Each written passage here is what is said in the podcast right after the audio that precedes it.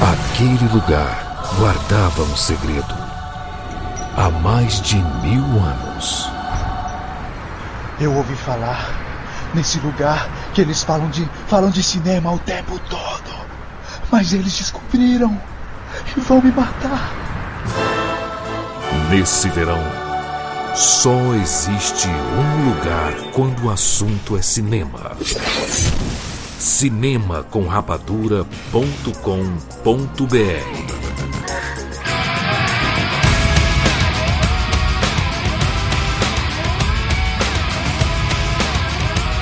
Seja bem-vindo, séries Rapadura em todo o Brasil. Está começando mais uma edição do Rapadura Cast. Eu sou Júlio de Filho e no programa de hoje nós vamos falar sobre a trilogia Rua do Medo. Estamos aqui com o Tiago Siqueira. De Filho, cima, cima, baixo, baixo, esquerda, direita, esquerda, direita, BA. Muito bom. Catiuxa Marcelos. Juras, quem me conhece sabe que desde o início eu estava do lado da bruxa. Aí, mais uma vez aqui com a gente, Jéssica Reinaldo. Eu só tenho um conselho pra dar que é fiquem longe dos cortadores de pães. Meu Deus do céu. e direto lá do POC de Cultura, José Melo, seja bem-vindo. Olá, muito triste que eu não pensei numa frase de efeito. Que tristeza. Mas vale também. a incerteza vale. Reunimos aqui um timaço pra gente falar sobre a trilogia Rua do Medo que saiu na Netflix. Três filmes saíram em três sexta-feiras seguidas, né? Fear Street, é, Rua do Medo, parte 1, 1994. É, Rua do Medo, parte 2, 1978. E Rua do Medo, parte 3, 1666. São três filmes, não são filmes independentes, não é uma antologia, são filmes que se complementam, né? São continuidades, apesar de estar de trás para frente, né? Você começa em 94 e vai para 78, depois 666. É, esse 666 não é à toa também. As histórias se complementam, né? Então é importante você assistir a trilogia para você escutar esse papo, porque a gente vai falar todos os spoilers dessa trilogia de filmes. É isso, vamos falar sobre Rua do Medo agora, aqui no Rapadura Cast. Olá, ouvintes do Rapadura Cast. Eu sou o Vitor Gomes, pai da Cecília e do Lucas, de Boa Vista, Roraima, e bem-vindos ao mundo espetacular do cinema. James Bond. Life was life. You can't handle the truth, Johnny. I'll be back. And the Oscar goes to Rapadura Cast.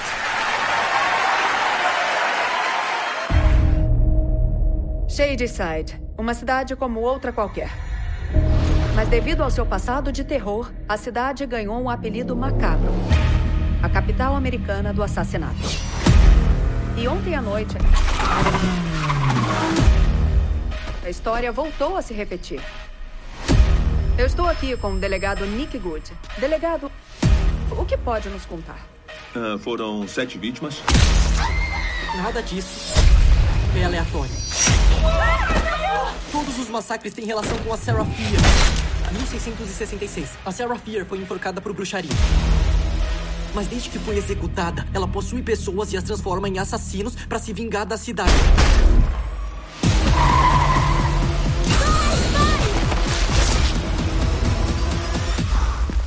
Mas em 1978 houve uma sobrevivente. Cyberman. Ela é a chave.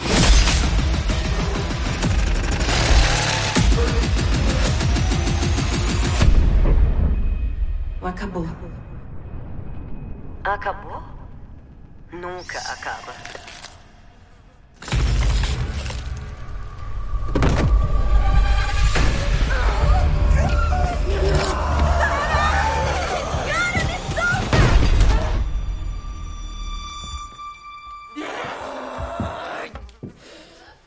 Eu vou te trazer de volta.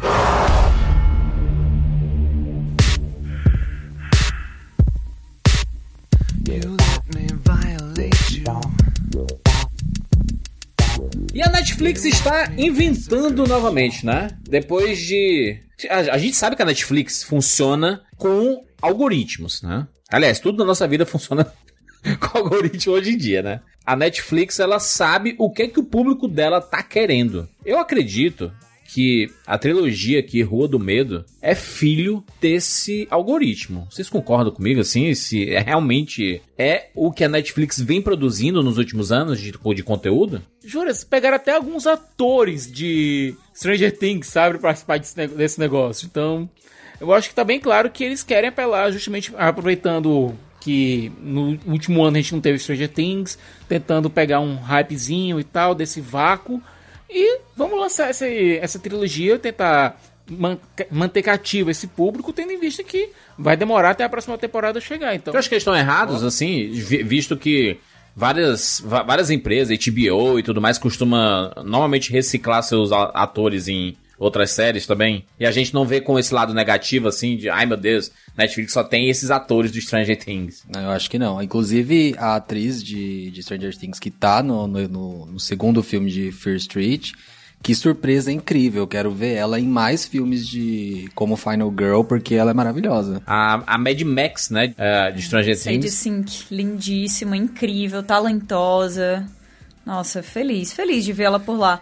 Eu acho que assim, tá? Tem, tem algumas coisas que, que eu queria tirar do meu peito aqui. Favor. né? Sufocada por opiniões. É. Assim, quando a gente fala que o filme ele é um, o filho do algoritmo, o que a gente obviamente tá querendo dizer é que existe uma coleta de dados massiva por parte da Netflix que sabe exatamente os hábitos de consumo de cada uma das produções dela por parte do público em vários cantos do mundo, tá? Então a Netflix sabe o que fazer pra não necessariamente bombar, mas definitivamente ser a melhor tentativa pra isso. Obviamente a gente também sabe que junto com essas outras coisas que ela tá fazendo pra bombar, também existem as outras coisas que ela tá fazendo como testes pra eventualmente ela fazer outras coisas parecidas com essas pra bombar, porque se eles não conseguissem ainda fazer algum tipo de experimentação, ia ficar ali, né, no mesmo canto eternamente. Eu não acho que isso seja necessariamente um problema. Eu não acho que seja um. um para mim, assim, se fosse um uma repetição eterna, seria sim um problema, tá? Mas nesse caso aqui eu não, eu não acho que é esse o, o- Não é isso que tá acontecendo. Eu acho bacana quando isso acontece pra algo que é pro público jovem, porque por muito tempo essa não foi a preocupação da galera. E a Netflix tá fazendo isso várias vezes. E o que eu realmente queria falar é o seguinte: todo mundo já referenciou Stranger Things, já imitou Stranger Things, já entrou no barquinho de Stranger Things. Todo mundo, todo mundo, todas as produções hoje em dia fazem e a gente pega, a gente olha e diz: "Ah, isso aqui claramente inspirado em Stranger Things". Quem fez Stranger Things foi a Netflix, meu amigo. Se tem alguém que pode pegar e referenciar Stranger Things, imitar os atores, fazer estética parecida, reaproveitar o set, fazer o caralho, é a Netflix. Fazer o Stranger Things sem Stranger Things, né? Exatamente, faz Stranger Things sem Stranger Things. Mas o golpe tá aí, cai quem quer, né? É... Eu caio. Eu, eu também tô. Nossa, eu caio, eu caio. Eu sempre caio, na verdade, e assim, esse, esse gênero é, um- é um gênero muito massa e nunca saiu de moda, né? Desde ali dos anos 70 a gente vê vários desses filmes, desde a franquia Halloween, desde depois dos anos 80 ali com Sexta-feira 13, a própria, própria Hora do Pesadelo, próprio Massacre da Serra Elétrica, to- todos esses. Até nos, nos anos 90 com, com a franquia Pânico, né? Que é, que é uma releitura de tentar modernizar esse gênero, né? Esse gênero do cara com um facão indo atrás de você, né? que tem uma maldição e etc. Isso sempre é, existiu em Hollywood, sempre fez sucesso. É, é um negócio que conversa muito com o jovem, né? Não à toa aqui. Acho que é uma das primeiras vezes que eu vejo uma trilogia de filmes usando atores bem mais jovens do que eles utilizaram nesses outros filmes que eu referenciei. Talvez, e aí eu pergunto aqui pra vocês, será que é porque o jovem dos anos 70 e 80 eles pareciam mais velhos? Porque naquela época, ter 18 anos era ter cara de 30? É, eu não acho que seja só o algoritmo. Eu concordo completamente com a Katiusha, que teve muito dessa coisa, né, do, do- de- desse reaproveitamento e tal. Mas essa coisa de recuperação dos anos 80 já vem um pouco antes do Stranger Things. O negócio é que o Stranger Things fez muito sucesso. Fez muito sucesso. Se eu não me engano, dos primeiros filmes, assim, ali no final dos anos 2000, que, que, que lançou, né, essa, essa... Que lançou essa coisa dos anos, dos anos 80 e tal, Slasher, foi um filme chamado A Casa do Demônio. E depois disso vieram muitos remakes de filmes slasher dos anos, Ah, dos anos tipo 80, mas não- aquele. É, eu sei o que vocês fizeram no, no- verão passado. é, todos esses filmes Isso. assim, né? Isso, isso daí foi no final dos anos 90, mas ali no final dos anos 2000, se vocês, se vocês olharem assim, teve muito remake. Teve remake da Hora do Pesadelo, teve remake do Massacre da Serra Elétrica. Quase teve nenhum funcionou, né? Assim, qua- quase nenhum fez sucesso. E por que que isso aconteceu? Porque tava tudo muito sóbrio. Eu acho que o que o Stranger Things fez foi saber achar o tom. E desde então a gente teve aí o It, que foi assim, tá, a gente já comentou que o It não Sim. foi lá esse sucesso todo, né? O primeiro é o filme de terror de maior bilheteria de todos os tempos, né? E exatamente, e o primeiro foi com crianças também. Então eu acho É. que tem aí uma coisa da nostalgia muito forte que a Netflix soube aproveitar muito bem, tanto Stranger Things, que achou o tom corretíssimo, que acabaram reutilizando também Rua do Medo, porque se você pegar Rua do Medo, também foi uma obra de muito sucesso nos anos 80. O, o Stein, ele vem dos anos 80, né, com Goosebumps, no 80, 90 ali. Então eu acho que tem, é, é- é, é um processo que a gente tá passando no terror que, que, que, que já, já não é de hoje, mas que a Netflix foi muito esperta. E eu acho que tem muito a ver com o que a Katyusha falou, eles, eles têm uma noção muito grande do que eles estão fazendo. É, e ele. E vem de uma onda, vem de uma onda de produções com personagens adolescentes e criança que tem feito muito sucesso, principalmente na Exatamente. Netflix, né? A gente tem a Elite, tem a, um essa, essa infinidade de filmes de comédia romântica e com personagens adolescentes, então Sex Education, que- né? É, eu, eu acho que é- é- era uma, um caminho assim previsível até de que isso fosse pro terror, né? Isso dessa coisa do de tantos remakes acontecerem, eu acho que as, as pessoas, quem é fã tem muita raiva de remake às vezes, né? Quem é fã principalmente dos filmes originais, é, inclusive acho que o, o único remake pra mim que funcionou foi Halloween. Esse último Halloween eu achei E que que foi não é exatamente um remake, é uma continuação, é, né? é uma continuação, exato. É um soft reboot, né? Assim, eles querem, eles querem tentar recomeçar a franquia pegando coisas da, de antigamente e trazendo pessoas que participaram antigamente, né? Do... Eles ignoraram tudo do 2 pra frente. Não, Isso, é. completamente. E aí eu acho que a Netflix, inclusive, ela fez um, um terror com crianças, meio baseado ali em Lost Boys, né? Que é o Vampiros do Brooklyn, há um tempo atrás, que eu também achei muito gostosinho de assistir. É, deu é, é, essa sensação de nostalgia sem, sem destruir o, o gênero e ficar uma coisa tosca, sabe? Agora eu acho que esse aqui, esse Fear Street, ele é um filho do Fear Street do R.L. Stein com Pânico, sabe? Ele tem muito, muito, ele bebe muito, muito de Pânico. Mas o primeiro não, Siqueira? Mas o primeiro O filme primeiro, não? o primeiro, o primeiro e o último, se a gente notar, porque o segundo se a gente vê é um flashback. É, aque- aquela morte, aquela morte inicial é 100% a morte É da Gilberto. 100% Pânico. É- Atendendo, atendendo o telefone, né? E tudo. Só falou, só faltou o Hello Sidney, né? É importante falar aqui, Sicas, antes da gente entrar nessas outras coisas, porque a gente tá falando de nostalgia, né? E existe, é um fato isso, existe um, um ciclo conhecido de nostalgia que entra em todos os aspectos da nossa cultura de consumo. A gente costuma ter, por exemplo, tendências de moda que voltam depois de mais ou menos 30 anos, entre 20 e 30 anos. Isso é comum. Na cultura pop acontece a mesma coisa. Isso porque traz esse resgate do que era a infância de muita gente, só que hoje em dia essas pessoas têm grana para comprar produto e consumir de maneiras diferentes o seu conteúdo, né? Então você aposta que aquilo vai fazer sucesso porque existe um, um monte de gente que tá com muita vontade de retornar àquela época onde tudo era menos complicado. E existe uma abertura social para a volta daquelas coisas que já descansaram por tempo suficiente, né? É. Agora, Kat, tem uma é um ciclo interessante porque é o seguinte: Pânico, lá em 96, ele foi escrito pelo Kevin Richardson. Ele surfava na onda de nostalgia dos filmes de slasher dos anos 70 e 80. Uhum. E agora você tem o Rua do Medo, que surfa na onda de nostalgia do Pânico, que por sua vez surfava na onda de, onda de nostalgia. Isso é uma coisa que acontece sempre, só que a, a grande jogada, a grande coisa, é justamente isso que a Jess falou. É porque assim, o pessoal tava fazendo remake. Aí eles fazem os remakes com um tom super sério, porque a gente tava vindo de um tempo onde esse tipo de produção parecia funcionar. Aí chega a Netflix e faz o que normalmente funciona dentro desses ciclos, que é uma releitura. É você colocar os aspectos doces daquilo ali, mas você entender que o tempo também passou, né? Então você não vai, tipo, colocar uma, uma coisa com várias referências aos anos 80, colocando também várias referências a maneira como as coisas funcionavam socialmente naquela época. Hoje em dia você sabe que as coisas mudaram. Hoje em dia você sabe como o público consome isso. E a Netflix fez isso aí com Stranger Things, né? Exatamente. Tem um detalhe muito bacana que, que dá para se perceber nessas, nessas produções da, da Netflix, tanto Stranger Things quanto Rua do Medo, é que eles não estão só atacando a nostalgia, atacando no sentido de, tipo, utilizando ela, e muito bem no caso, mas eles também estão tentando trazer um pessoal novo pro, pro negócio. E então, tipo, não é só pegar e falar, olha, isso daqui funcionou, então a gente vai usar esses elementos, mas eles também estão tentando trazer um pessoal mais novo. E eu acho que é isso que tá dando um gás a mais pro, pro, pro, pra essas produções. Porque se a gente ficasse só renovando nostalgia, a gente não ia chegar em, em lugar nenhum. Provavelmente essas produções novas também não teriam tanto apelo assim. Eu acho que essa coisa de tipo um, um, as pessoas mais velhas junto com pessoas mais novas assistindo, sei lá, famílias inteiras assistindo e poderem assistir isso daí juntas é uma coisa muito bacana, sabe? O que eles fizeram aqui foi uma coisa muito interessante porque eles chamaram a Leite Janiak para dirigir a trilogia e ela, a única experiência que ela tinha, assim, de, de grande relevância mesmo assim, foram dois episódios na série do Pânico. Da, de TV do Pânico, né? Que saiu. É, que tem inclusive no, nos streams para você assistir, né?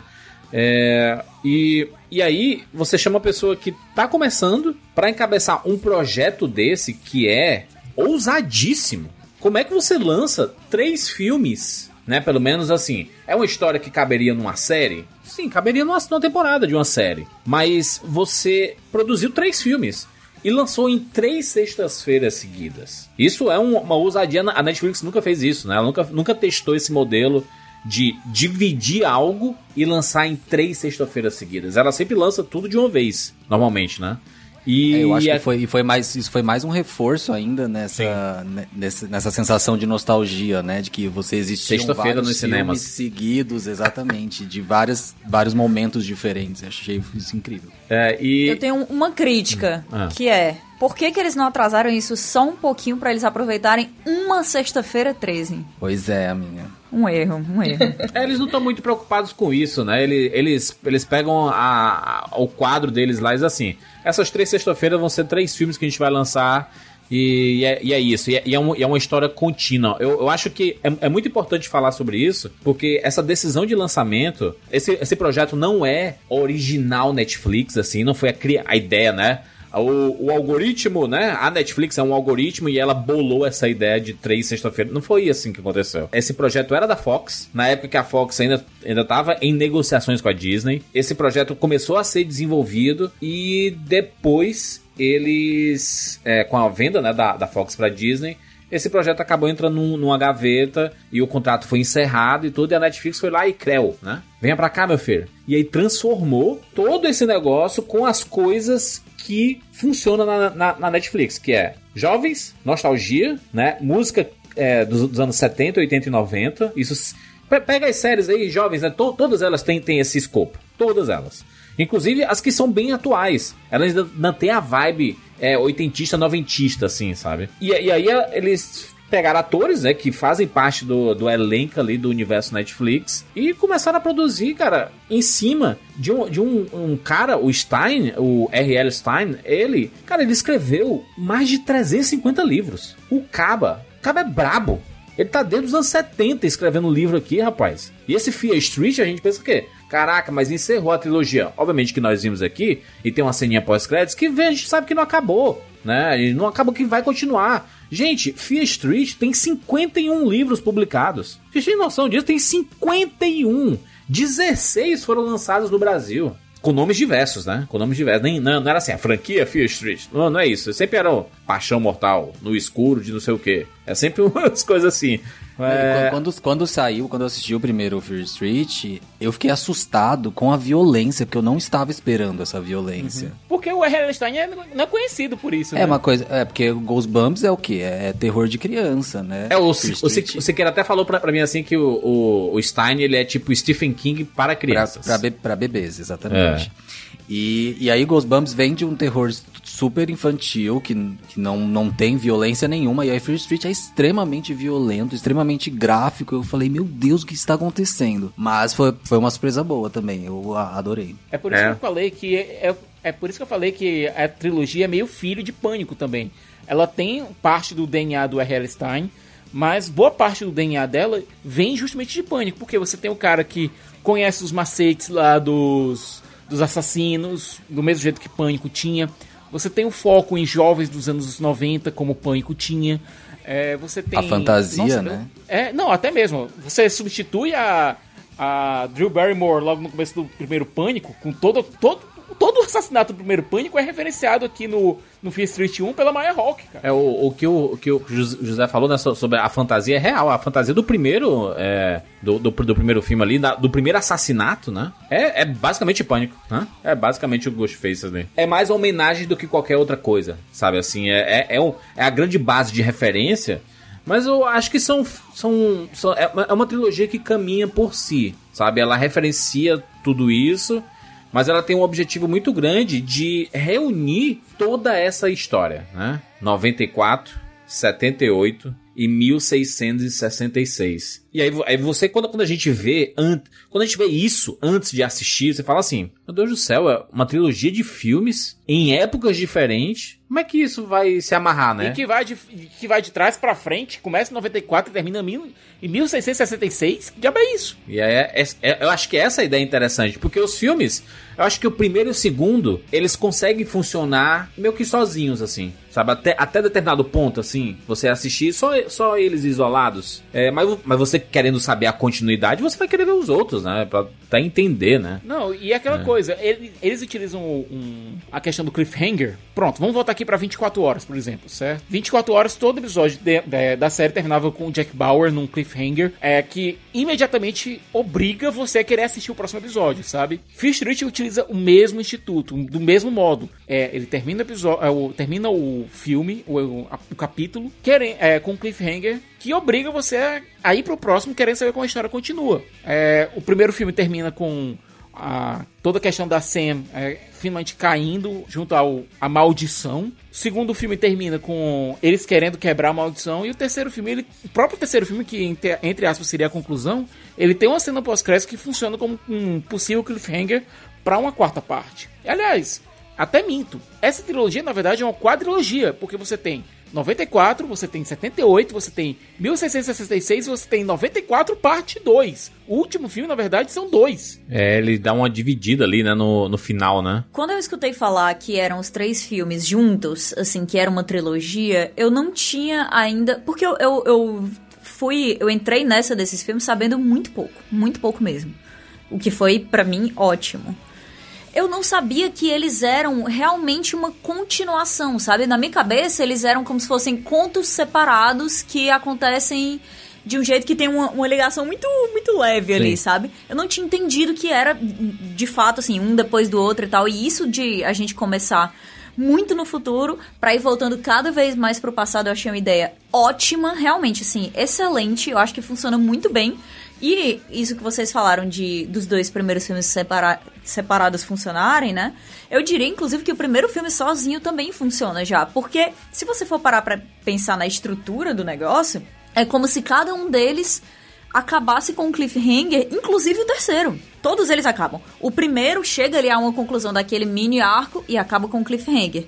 O segundo você começa a compreender e eles encontram lá uma outra coisa, uma nova chave. Acho que o segundo é o que acaba menos satisfatório, assim. Que você quer realmente acontecer o que. ver o que, o que vai acontecer no, no, no terceiro. Assim, obviamente, minha experiência pessoal. E o terceiro também do mesmo jeito. Então, a Netflix pensou até nisso, assim, ah, vai ter gente que vai assistir só o primeiro aqui e, e não vamos deixar essa galera sair necessariamente insatisfeita e dependendo de chegar na próxima semana aí pra consumir o próximo filme de Fear Street. Houve um cuidado muito grande com isso nesse projeto. Eu achei isso muito legal. É, e as coisas, as coisas, a história acontece imediatamente em sequência, né? Não tem aquilo É. de um filme pro outro, ah, se passa daqui dois meses, daqui a Não. dez anos. Que é uma coisa que Halloween fez, né? Halloween 1 e 2 é um filme só. Se você assistir de uma vez, você vê um filme grande de três horas. Então eu acho que funciona super bem e dá, e dá mais gancho ainda, mais vontade de assistir, né? Com certeza. Eu, eu vejo que o, o, o primeiro filme, né? O, o Rua do Medo, parte 1, 1994, ele é. Ele é uma introdução muito bacana pra, pra, pra série, assim. Eu acho que. Ao mesmo tempo que ele pode afastar algumas pessoas que gostam mais do, do terror de antigamente, talvez você não se, não se sinta muito atraído assim, sabe? Mas, cara, eu, a, a gente tá vendo tantas releituras e aqui é uma nova visão de como fazer filme de terror pra jovem, né? É, o, que, o que o José falou lá atrás é muito importante, assim, é, é realmente, são, são filmes bem violentos. São filmes bem violentos e pela primeira vez eu tô vendo em filme de terror crianças sendo mortas, que é uma coisa que eu não via em filmes de terror com não, tanta frequência 78, assim. Isso, é, isso no 78 vira, nossa, o um massacre das crianças, mataram mais crianças que Anakin Skywalker no Templo Jedi, cara. No 94, eles utilizaram o mesmo expediente que Pânico, ou seja, eles chamaram uma atriz famosa, no caso a Maya Hawke, que na hora que você vê a Maya Hawke, você lembra de Stranger Things, você lembra de da, é famosa, né? Dela, você, é, famosa. mais, é mais conhecida, mais conhecida. mais conhecida, certo? E você pensa logo de cara que ela vai ser a protagonista do filme. Você encontra uma atriz relativamente famosa dentro da Netflix e começa a assistir o filme, ah, deve ser a protagonista. E assassinam ela de maneira bem brutal uhum. logo nos primeiros 10 minutos. Mesma coisa que aconteceu com a Drew Barrymore em Pânico em, no, em 96. E depois já, já puxam a partir daí toda essa história da rivalidade entre Sunnyvale e Shadeside. É bem série americana isso aí, né? Ah, o embate entre as cidades aí, a, ambas têm o time de futebol e aí elas se enfrentam e se odeiam e se provocam. Se você assistir Friday Night Lights, a série é bem sobre isso, assim, sabe? As cidades vizinhas todas brigando por causa do time de futebol e toda essa rivalidade, e aí se sabotando e querendo um provocar o outro, invadir a sede do, do outro pra pichar, pra assustar e tudo. É bem a cara de filme americano, né? Assim, tem essa roupagem todinha, né? Isso da Maya Hawking também é, é, meio que uma estratégia que os filmes de terror dos anos 90, 2000 faziam, né? De você, não era mais sobre a história, eram sobre os atores que estavam participando do Sim. filme. Então, tanto que, se você prestar atenção, é, os filmes dos anos 80 tem sempre uma capa conceitual, bonita. Os é. filmes dos anos 90 são todos os atores de frente com a Sim. cara é breguíssimo. É porque surgiu o Photoshop, né? Todos os atores de frente em V, assim, olhando pra sua cara. Então são todas iguais as capas, né? Porque, porque os filmes eram sobre os atores. É, os atores que chamavam o público, não a história, né? Então eu acho legal isso da Maya Hawkins estar tá no filme e ela morrer logo, porque aí é isso, te prende pela história e não por causa dela. É, eu curti, eu curti bastante isso. Eles colocaram pessoas conhecidas, eles usaram é, como bait no caso da, da Maya Hawk, né?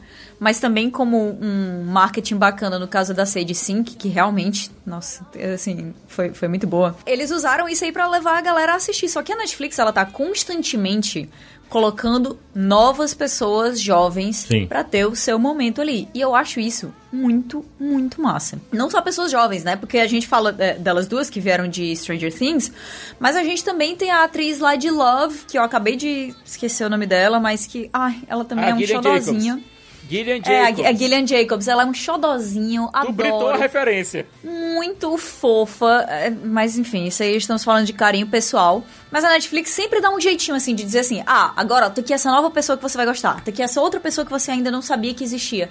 Eles estão o tempo inteiro procurando novos talentos. Isso é uma coisa, Juras, que é arriscada. É demais. É arriscada e eles fazem muito bem. E eu acho que cada vez mais, porque eles estão constantemente fazendo isso, eles dão abertura também para maior diversidade dentro do mercado, né? Porque a gente vai ver cada vez mais pessoas pretas, a gente vai ver. Latinos, né? Espero né? eu, cada vez mais pessoas de ascendência latina, de ascendência oriental, é, cada vez mais pessoas com corpos diversos, porque a gente ainda tá precisando aí de outros filmes com pessoas gordas que estão em papéis diferentes na Netflix, mas eu sei que eles estão tentando fazer isso e eu espero que eles tentem cada vez mais, e isso vem de uma vontade e uma ousadia de inovar aí no cast, né? Isso não é só nem com os atores, é com diretoras também, porque no caso da Leaf, ela, ela ficou muito tempo sem dirigir nada. O último filme que ela dirigiu, assim, sem dirigir nada no, no sentido de longas e tal, foi Honeymoon em 2014. Então, assim, é, um, é um tempo bastante grande, né? Ela ficou, ela ficou fazendo séries e tal. E tem uma outra diretora, que é a Rachel Talalay, que ela dirigiu. Ela dirigiu Tank Girl, ela dirigiu o sexto A Hora do Pesadelo. E ela, ano passado, ela dirigiu um filme também, é, bastante jovem, tipo, bem mais jovem do que esse, que é também de, de, de terror, assim. Então, são oportunidades bacanas. E ela tinha ficado muito tempo longe do, do cinema de gênero e do cinema como um todo. Ela ficou dirigindo por muito tempo é, também episódios de séries. Então, eu acho que são oportunidades bacanas de recolocar alguns, alguns diretores no nessa produção de filmes, né? Então, assim, são, são oportunidades bem legais que têm surgido com, com esses projetos. É uma coisa que vale a gente ressaltar também é em relação ao roteiro que a gente tem ali uma, uma protagonista não branca em um relacionamento lésbico, né? Sim. E também vale muito um shout out aí pra Netflix, porque isso não é uma questão dentro da história. Isso é só um detalhe na história. Na verdade, isso meio que se torna um, um plot point. Eles inicialmente eles colocam o nome das. É, chama Sam, tenta, fazem um switch é, que eles inferem, obviamente, que se trata de um relacionamento heterossexual, mas depois a gente entende que se trata de duas meninas. Ah, é, né, Siqueira? A, a gente, ela, ela fala assim, ah, não, eu tô saindo com a Sam, e isso aqui, você pensa assim, quem é? Porque, porque ele tá olhando pro, pro cara, né? Kat, quando eles estão assim, perfilados, ela olha, fica sempre olhando pro cara. E na verdade ela tá olhando é pra menina, né? Ele... Então, mas é porque ela fica o tempo inteiro dizendo só Sam, Sam, porque eles não é. ficam usando os pronomes o tempo inteiro Sim. em inglês, né? Aí você Sim. fica assim, não, beleza, que tá, quem, quem é esse tal de Sam? E eu acho que isso também é uma jogada com a gente, né? Porque a gente tá tão acostumado a pressupor que todos os relacionamentos em filmes são heterossexuais que a gente imaginou imediatamente que fosse o Sam o cara que estava estragando a vida dela. É, o cara para quem ela estava escrevendo aquela Subversão de expectativa, né? É, ela, ela trabalhou muito bem isso, inclusive em termos cinematográficos, né? De tentar, eu vou... Eu vou, eu vou dar, uma, eu vou dar uma enganadinha nesse povo aqui, que sempre tá esperando o mesmo tipo de história, e aí eles vêm e plau, né? Você vê a diferença, né? O, o que é curioso é que isso, isso é parte importante da história, né? Porque é um relacionamento e tudo mais, isso gira muito em, em torno da sobrevivência delas duas. Mas ao mesmo tempo, é, se você pegar todo o filme de terror e tudo mais, é sempre o casalzinho também, né? Normalmente o casalzinho hétero, né? Que tá lá e, e, ele acaba sobrevivendo no final, meu Deus, escapamos. Ou alguns, né? Morre todo mundo e só sobra uma pessoa e tudo. Mas sempre gira em torno de algum tipo de relacionamento. E esse filme aqui, ele não. É, essa trilogia, ela não deixa é, passar uma característica dos filmes de slashers, assim, clássicos que são o, o, o, assim, fez sexo, morreu, né? É assim, brother. O sexo ele é um negócio maldito nesse filme de terror, né? Se você transou, você morre. Isso especialmente em 78, por quê? A partir, no de 78, a referência ali qual é? É obviamente os filmes da franquia Sexta-feira 13. Você tira Crystal Lake e coloca o e coloca o Camp Night Hawk, é, o, tem, o Camp Night Wing. Então você tem essa referência básica. Do mesmo jeito que o 94 usa Pânico como referência, o 78 usa os filmes de Sexta-feira 13 como referência base, usando, obviamente, algumas referências periféricas. A Kiana Madeira vende a Dina de maneira espetacular. Eu gostei muito da forma como ela defende. Protagonista da, da, da, da trilogia, né? Ela é a grande protagonista da trilogia, né? Até porque a Sam, como ela fica, ela é possuída pelo demônio lá no terceiro filme, ela, a alma dele, dela é possuída lá no, no, final do segundo, no primeiro filme, e ela passa o segundo e o terceiro filme possuída, então ela acaba não tendo tanto desenvolvimento quanto a, a Dina, né? O segundo filme ela fica presa o filme inteiro, né? A gente vê mais ela interpretando a, a talvez ancestral, ou ninguém sabe. Sarafia. Que... Não, não, a Sarafia é a Dina. A, a, a, a Olivia, tá ela faz a, a. É, a Olivia ela faz a namorada. Eu, eu, acho que a gente deve já comentar isso um pouco mais profundamente, mas porque a gente teve aqueles flashbacks em que mostrava a cara da atriz da Dina e depois mostrava a cara de outra pessoa que era a Sarah, o que eu entendi é que ela estava projetando as pessoas dos arredores dela dentro das pessoas daquela Sim. vila, não eram necessariamente as mesmas, né? E colocando em papéis que encaixa, é, em papéis que encaixassem como ela via aquelas pessoas. E pressupondo, né, que muitas das pessoas ali ou quase todas não saíam daquele lugar, que é uma coisa que eles citaram diversas vezes, provavelmente realmente aquela galera que a gente viu no 1960 ou oh, no 1666 é ancestral da galera que a gente viu nos outros filmes. É a coisa mais Stephen King, né? De é possível da trilogia. É que é sempre a cidadezinha pequena que acontece desgraças, né? É, é uma coisa que o Stephen King fez em, em várias obras dele, né? Que foram adaptadas pro cinema e tudo. Mas é um. É um tweet, né? Que você não consegue sair de fato daquela cidade. É uma, é uma característica, e eu acho que você mostrar desde antigamente e que todo mundo ali tem um ancestral e tudo. Eu, eu acho que até que a projeção dos atores do primeiro filme Lá no terceiro, em, 19, em 1666, era a ideia de dizer assim: olha, esse daqui é ancestral daquele lá atrás, entendeu? Então vamos colocar os mesmos atores pra fazer? Não, você pode entender, você pode entender dos dois modos, Juras. Ou pode ser é, ancestrais, ou então pegar as pessoas na cabeça da Dina que melhor encaixam naqueles papéis, sabe? Que façam que ela consiga compreender melhor é, toda aquela situação. E aquela coisa. é, o que dá agência à Dina durante toda a trilogia é o relacionamento dela com a Sam. É, desde o começo do filme, quando ela resolve ir pro jogo, é muito mais pra tentar dar o troco na, na Sam do que qualquer outra coisa. Tentar colocar as coisas em pratos limpos, entregar as coisas do relacionamento, que é a pior coisa que tem quando você termina o relacionamento, vai entregar as coisas do outro de volta, é uma situação embaraçosa, horrorosa. Primeiro porque você quer tocar fogo, né? Você não quer entregar pra pessoa, né? Pesado, porém verdade. A gente tá precisando fazer terapia, né? Inclusive, porque do jeito que a gente tá falando aqui, a gente não tá bem, não. Mas é porque no momento de raiva, ninguém termina assim, ai meu Deus, terminamos, ei, alegria, cadê os fogos? Se bem que tem alguns relacionamentos que acabam assim mesmo, né? Você realmente dando alegria por, por ter Se você não queria terminar, você pede pra pessoa ir buscar na sua casa as coisas, né? Exato. É mesmo, meu Deus do céu, um jogo. Passa na portaria, deixei na portaria. Você tem uma chance. Aí chega lá, o porteiro é você mesmo.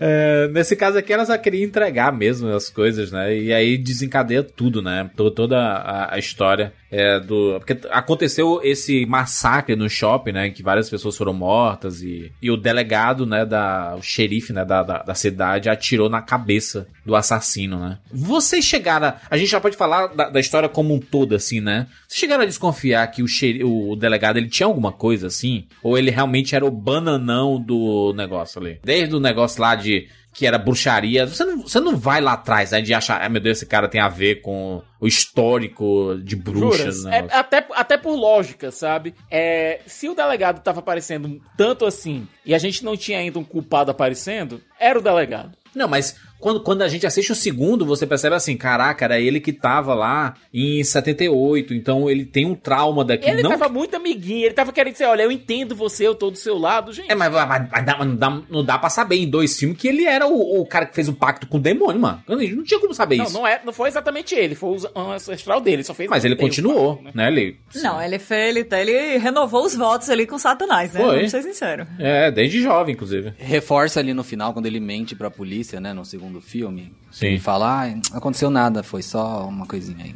Não, no segundo filme, quando teve toda aquela questão de, ah, meu pai tá querendo que eu mantenha que é o legado da família e sempre fala sobre o grande legado, aquilo ali, ah, pelo amor de Deus, gente, já deu pra matar fácil ali. Sherlock Holmes aqui É, entre temos nós. Sherlock Holmes aqui, né? Olha, vocês não, vocês não vão acreditar, mas eu tô segurando nesse exato momento uma lupa de detetive. Eu pensava que era um crucifixo. É. Eu juro que eu estou segurando uma lupa de Mas, detetive. mas eu, eu, eu, assim, eu, essa parada da ancestralidade foi muito, foi muito legal. Porque você mostra, inclusive, a origem da- das cidades ali, né? E depois da, da divisão delas. E a, a parada da maldição, né? De um lado ser abastado e tudo mais, e casas lindas e perfeitas, e pessoas arrumadas, e pedir pororó. Nenhuma violência na cidade inteira. E na outra, a cidade cheia Só de... desgraça. É, che- cheia de bêbados, traficantes, assassinatos, psicopatas. As ruas sujas, né? E tudo de ruim acontecia do outro lado, né? E sempre quando morria alguém, era alguém do outro lado, né? Pois é, e outra coisa que fortaleceu até o mesmo rompimento da, é, da Sen e da Dina foi que a Sen, ela se mudou pra, pra Sunnyvale, que é a cidade bonita, boa e tal, e tava usando aquilo, e tava num relacionamento já hétero, quase que dizendo, olha, eu vou esquecer tudo de ruim que tinha naquela cidade, incluindo você, sabe? Era por isso que a Dina estava tão, tão irritada. E tem uma coisa muito legal nesse, nessa coisa aí do, do pacto com o demônio. Olha só as frases. né? Não me diga, vamos isolar isso. Muito legal do pai. Muito assim, bacana. Não, é porque essa coisa do. Assim que o pacto é meio que quebrado ali no final do terceiro filme, as coisas começam a ficar ruins em Sunnyvale. E isso também é uma coisa que já vem de, um, de uns outros filmes que têm sido feitos atualmente, que é, é muito legal de se, de se reparar. A gente teve o Satanic Panic da Chelsea Stardust, que é mais ou menos isso. São pessoas ricas que, para se manterem ricas, elas precisam do pacto com o demônio. E o Casamento Sangrento do ano passado também é mais ou menos essa, essa questão aí. Então, é, é outro elemento de, É um elemento muito sutil que tem feito sucesso no terror. Que, assim, pelo menos pro pessoal que acompanha bastante os filmes e tal que também vai sacar esse, esse, esse pontinho ali. É lógico que toda essa, essa, essa coisa boa que Sunnyvale tem vem com o pacto do, do, do diabo, não é uma coisa natural, não, não é simples assim. Então isso daí também é muito bacana. Agora eu queria colocar uma coisa aqui pra mesa que meio que me irrita, sabe? Eu detesto quando o, os atos dos, dos, das, dos, assassinos em filmes é, foram todos motivados pelo demônio, sabe? É, meio que tira um pouco da responsabilidade da pessoa. Entendeu? Me, me frustra um pouco isso às vezes. Mas é por isso que existe é, o, o, o, pacto do demônio é exatamente isso, né, Siqueira? É, não é, é, é, eles não são psicopatas, entendeu? Eles são slashers, né? É porque, na verdade, a gente assiste um filme desse e aí entra naquela coisa de tipo assim, ah, beleza, mas é espírito versus gente ou é gente contra gente? A gente pensa que é gente contra gente, mas na real é, é o sobrenatural contra seres humanos. Só que como ele tá possuindo alguém. É um sobrenatural comandado por pessoas, né? E a gente. Eu, uma coisa que eu fiquei com a impressão, mas. O xerife, ele já tinha cumprido a parte dele com o pacto, sabe, naquela época. É colocando o pobre do atendente lá que matou a. Ryan a Maya Rock, certo? O, o Skull Mask lá. Ele já tinha cumprido a parte dele, que ele tinha colocado a cena no final só para tentar limpar tudo, porque a Sen tinha visto, quando na hora que o sangue dela tocou na mão, no, na mão da Sarah Fear, no, no esqueleto da mão da Sarah Fear, ela viu tudo, ela viu a verdade, sabe? Para tentar evitar que isso vazasse, ele foi lá e colocou o nome dela também para tentar se livrar de tudo. Mas não ficou muito claro, né, Siqueira? É, qual, é, qual era a periodicidade que ele tinha que é, escrever o nome das, dos assassinos na pedra, né? E. Não, se bem que não era ele que escrevia, né? Ele falava pro demônio, o demônio escrevia, né, por, por telepatia lá. na, na pedra. Cinese. Porque assim, a, a, gente, a gente tem uma linha, linha do tempo, e foi uma das coisas que eu mais gostei desse filme, foi mostrar uma linha do tempo gigantesca, né? Que é um negócio que vem de muito tempo e que ele conseguia trazer de volta esses grandes slashers e matadores e etc, né? Então, quando de vez em quando aparecia lá aquela Ruby Lane e aí fazia um flashback da história dela mostrar, né, que era, ela era de Shadyside, etc, tinha 16 anos, adorava cantar e não sei o que, pipipi, popopó. E aí é, ela cometeu vários assassinatos. E depois, aí ela chegava sempre toda ensanguentada, cantando a música e matava as pessoas. É, aquele do. Quando chegava lá o cara com o capuz na cabeça, né? Que era o cara do acampamento, né? O, o Nightwing. É, referência total a Jason, né? O prim primeiro Sexta-feira 13 que coloca o saco na cabeça, né? Aí tem o, o Ryan Torres, né? Que tem a, a, máscara de caveira, né? O, quase um ghost face.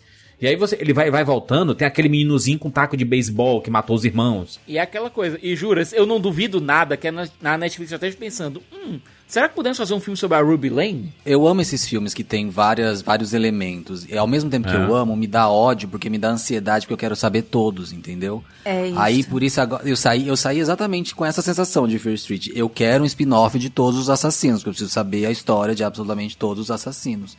E uma coisa que eu não entendi é por que, que o reverendo não aparece como assassino. Ele não volta nunca como assassino. E aí eu fiquei não, assim... E tinham, e tinham muito mais assassinos do que aqueles. É, com, com certeza, Se eles quisessem, né? eles podiam ter colocado o exército lá, mas eu acho que até mesmo por Será que ele escolhe? Pra colocar isso, tudo isso em, ten, em tela, né? O demônio escolhe é. assim, hum, vou chamar esses quatro. É, não, não vou, não vou botar o reverendo não, porque Jogo dado. já tava mais velho, eu preciso do pessoal. Eu achei estranho, porque todos os assassinos que aparecem ao longo dos flashbacks que vai mostrando, é, eles voltam para matar as pessoas. Eu acho que... O José, eu, eu acho que é porque o reverendo, ele é cego. Será? Mas eles, eles vão pelo cheiro. É, ele só tem olfato. Mas ele vai se esbarrando nas coisas? Eu acho que ainda era tudo muito novo. Eu acho que não era exatamente um pacto completo ali no começo. Depois que as coisas começaram a dar mais certo. Depois Inclusive, que a morte ele foi da... o único que foi morto pelo invocador do, do pacto ali, né? É. É, eu acho que ele, eu acho que depois que a Sarah hum, Fear é, foi morta é que as coisas começaram a, a funcionar do jeito que deveriam em relação ao pacto. É, porque foi um sacrifício muito grande, né? Tipo... A gente tem o pacto e a gente tem a maldição da Sarah, né? A maldição da Sarah foi ela foi. O pessoal da cidade toda se voltou contra ela, é, engabelada pelo. não só pelo Good, mas por todo. Pelo, pelos preconceituosos da cidade, achando que ela tinha sido a bruxa que trouxe a desgraça pra cidade, sabe, de Unity. Que ali as duas cidades, Sunnyvale e, e Shadeside, ainda eram uma cidade só. Então, guiados pelo preconceito, especialmente por conta dela ter um relacionamento homo, homoafetivo, foram lá e disseram: ela é a bruxa, peguem ela. E o, o Good, que era um cara que ela gostava, que era, considerava como amigo e tal, ela descobriu que ele era o cara que tinha feito o pacto com o demônio. Olha, eu não sou perita em pactos, mas. Como assim? A gente chamou pra isso, Jéssica, pelo amor de Deus. Aí é mentira. Aí é mentira. Mas eu, eu, eu tenho para mim que isso foi muito uma coisa do tipo: olha, é, a gente tem ali um cara que realmente tá fazendo as coisas, mas a gente precisa de uma pessoa para assumir a culpa para as coisas funcionarem. Então, laranja do demônio. Todo... Exatamente, laranja do demônio. Ela vai, ela vai ficar todos esses anos carregando a culpa e ela vai estar tá sofrendo com isso, porque, tipo, de, de alguma forma a alma dela tá atada a esse problema todo. Então, é, é, ela meio que carrega a culpa enquanto o cara tá se dando bem, entendeu? Por isso até que existe essa divisão do, de Shadeside e Sunnyvale. Porque uma é, carrega a culpa e é de Shadeside e o cara que é bonzinho é de Sunnyvale. O nome do cara é Good, sabe? É isso, mas isso é colocado em vários momentos, assim, como se fosse ele e a família dele, né? Todos os ancestrais Exatamente. dele, reforçando essa história. Tanto é que a gente descobre no final que quem tá fazendo aquelas pichações, tipo a câmera secreta, é ele o tempo inteiro. Ele Sim. que tá colocando a mesma rimazinha em todos do, os lugares. da loja lá. É, plantando essa informação para fazer essa lenda é, aflorar e as pessoas não, não olharem para os outros lados, né? Porque meio que elas já têm ocupado, por que procurar por outro? É a, e frase, a mentira, né? E a mentira continua se espalhando, né? Enquanto isso, a maldição da Sarah é justamente essa: a verdade sempre vai te perseguir. A verdade sempre vai te perseguir. E a gente descobre que aquele musgo vermelho que estava crescendo era justamente vindo da Sarah, né? É o, o bom é a frase, né? O good é mal. né? Good is evil. Quebrou todos os tabus. Mas eu acho legal essas histórias. essa, essa, essas histórias de. que acontecem muito em cidadezinhas pequenas, né? Aqui no Brasil a gente fala muito de, de interior, que sempre tem um, uma história específica de algo que aconteceu e há muito tempo atrás, aí fala o nome da pessoa. E aí era. E, aí, né, você usa as várias terminações de ser bruxa, é um, um cara que foi possuído e não sei o que, piriri, pororó. E é o nome, sabe? Fulaninho que vê a alma. É, não, é que nem, sempre, que nem a, sempre tem. Tipo a bruxa de Blair, sabe? Assim, ah, é uma lenda que todo mundo conhece. Não, e... a Sarah Fear é a, é a loura do banheiro lá de, Shea, é, de, de Shayside, cara. Acho que é muito pior, se quer. Porque a loura do banheiro, você necessariamente tem que entrar no banheiro pra, pra fazer alguma coisa, né? É, mas é, mas é uma vibe parecida, né? Porque é uma, é uma lenda que ela se repete ali dentro do colégio o tempo inteiro. Sim. É uma coisa que os jovens ficam com medo, mas ao mesmo tempo eles brincam. Que eles ficam usando como desculpa para assustar uns aos outros. Em todas as épocas, é né? Um... Todas as épocas. Em todas as épocas, todas as épocas. Então faz sentido essa comparação do Siqueira. Eu falo como. Eu, eu uma pessoa que já tive medo da loura do banheiro. A bruxa é a mascote do, do time e de Sunnyville é, é o diabo, né? Então também tem isso. E eles falam toda hora, vamos queimar as bruxas. É sempre um negócio. É sempre assim, né? Sempre as provocações são ne, nesse sentido, né? De destruir o demônio, etc. Então, eu, eu, eu, eu acho que o, o, primeiro filme especificamente, acho que ele cumpre bem a tabela de ser um filme de. de é, que tem um pacto, tem uma coisa sobrenatural e tem um, os bichos vindo atrás de todo mundo e você tem que descobrir como resolver isso. E aí tem um nerdzinho que sabe tudo, né? O, o, o irmão da, da Dina, que é o jogador de videogame. E ele é, Kat, ele é diferente. O hacker. O meninozinho era o começo da internet, né? Ele tava no é, chat. O hacker de 94. Ele tava no chat, escondido, conversando, tipo um pré-mic, assim conversando com, com outra pessoa. E que, inclusive, no final, né? Ele descobre que era aquela menina de óculos. Ah, eu amei aquilo ali, porque o jeito que ele tá falando, hum, cara, é muito é. simp. É muito, e, eu adoro. E ele, ele tá assim, ai, porque Milady, é, eu, eu, eu sou o seu servo, não sei o quê, porque a menina é tipo a rainha de é. não sei o quê, né? E eles ficam adotando essa e persona. Ele é o Sir Silêncio. É. Sir Silence. Eu amei, cara. Achei muito fofo. E, e aí ele, ele, ele é muito ele é diferente, né, das outras pessoas. Ele não joga Super Nintendo, ele joga Mega Drive. Ele tá jogando Castlevania no Mega Drive. Então ele é diferente das outras pessoas. E esse, esses claramente com preconceito com ceguista. Não, mas é, mas é um detalhe claro nisso. O Nintendista que jogava Mario e tudo mais, Donkey Kong, era, era o- outra galera. É Era Sunnyvale, entendeu? Cheio de side jogava Mega Drive. Entendeu? Nossa, caraca, juros, aí tu, tu colocou um ponto relevante. Mas é verdade, gente. Sunnyvale, talvez sejam todos Nintendo. Porque eram os riquinhos e tudo mais, aquela galera que tinha acesso às coisas e piriri. Não sei, acho que isso é uma, é uma formação de Super perfil. Nintendo era mais caro que o Mega Drive. Então tinha tudo, tinha todo esse, Brasil, esse perfil, Unidos, sabe? Então não. ele era diferentão. Ele jogava Mega Drive. Não vou, não vou me envolver nessa treta. vou me mutar aqui. Não, e outra, outra coisa que o filme faz muito bem, o primeiro, é fazer a gente se envolver com os personagens, né? Na hora que, que os dois amigos da, da Dina morrem, cara, eu fiquei assim, não, eu não acredito. Então o roteiro deu certo, sabe? Eu tava, eu tava envolvido. Envolveu, se envolveu, né?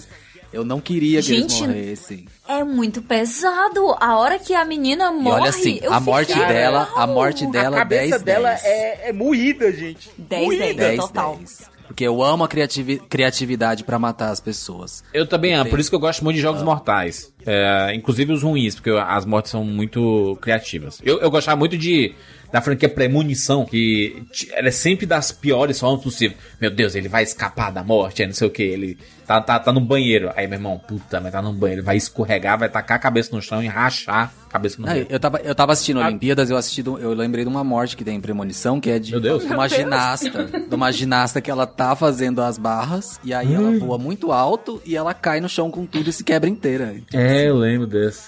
Agora, é muita abnegação por parte dos amigos da Dina de tentar é, de se sacrificarem pra salvar a Sam, né? Porque É os assassinos estão perseguindo a Sam por um motivo. Porque ela viu a verdade. Ela não compreendeu, mas ela viu Sim. a verdade.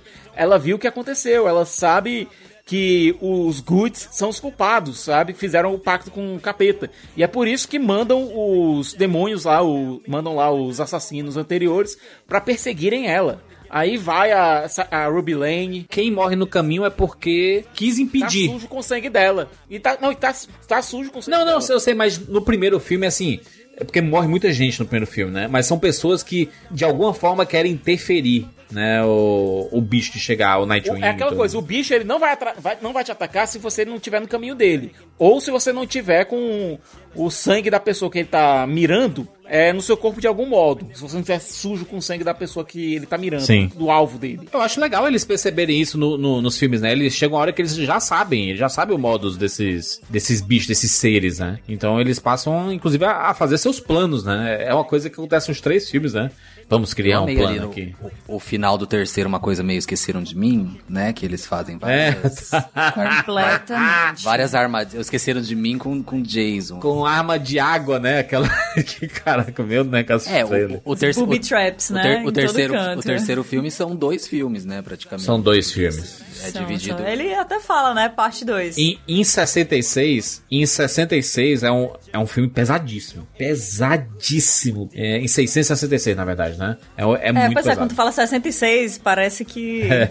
é nos anos 1960. Mas em 666 é, é muito pesado, é um outro filme, é outra pegada, tem uma vibe desses filmes que a gente assistiu, tipo A Bruxa, né? Não diria Midsommar, mas é, mas é uma galera meio... É, É, inf- é muito, é muito mais a É. bruxa, é muito mais a bruxa. Lembra um pouco esses filmes de caças bruxas que a gente tinha nos É, anos é 90, é sabe? total a vila, né, Salem. gente? É mais uma referência à, à história tão conhecida das bruxas de Salem, né? Dos É. Witch Trials de, de, de Salem. É, o que... O que... Por sinal, é um negócio, é uma história muito bizarra, né? O que aconteceu na vida real. É, É muito bem estranho. pesado mesmo a história, mas no comecinho, eu acho que é, foi um problema porque eu assisti muito Todo Mundo em Pânico.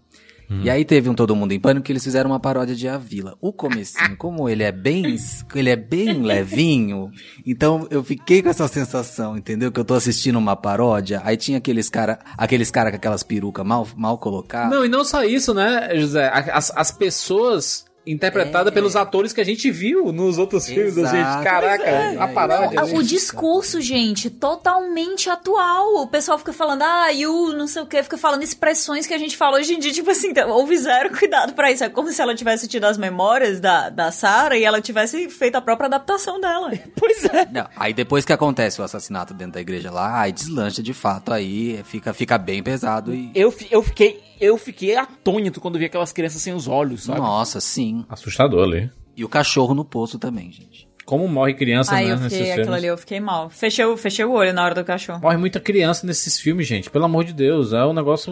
Eu, eu nunca vi. Cara, é real. o assassino de 78, ele passa o facão na, na pivetada. Aham. Pô, pobre dos meninozinhos, mas brincando lá, né? De, de, de a briga das cores lá e, e, e aí eu protegendo, aí entra lá o, o Nightwing, né? E, e mata tudo. porque Vai eu- com tudo. Meu Deus do céu. Eu gente. fico muito mal, ó, porque a galera mais mazelinha é sempre o pessoal de Shadeside. É. E aí você fica assim, não é possível que eles vão matar esse, esse coitado bichinho, gente boa. Olha como ele é fofo. Ele tá, tipo assim, um nerdzinho assim, dizendo gente fina com os prisioneiros dele. Não é possível que matem esse cara. Matam sim. Matam, tá Matam aí. ele sim.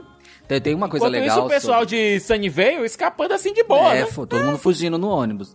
Mas tem uma coisa, uma curiosidade legal do 78, é que ele foi gravado no mesmo, na mesma locação de Sexta-feira 13, parte 6, vocês sabiam? Aí, muito bonito. É bem, é bem familiar mesmo, né? O local. Não sabia. É o mesmo Não sabia, achei acampamento. bem legal. Eu acho que assim, uma coisa, uma coisa importante sobre esses filmes é que isso, essas coisas que a gente vai comentar aqui de vez em quando, de ah, o roteiro parece que a gente tá falando em 2021 e na verdade é 1666.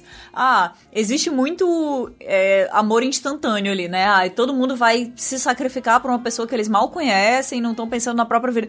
Na verdade, esses três filmes, eles são um constante exercício de malabarismo com a sua própria é, suspensão da descrença. É.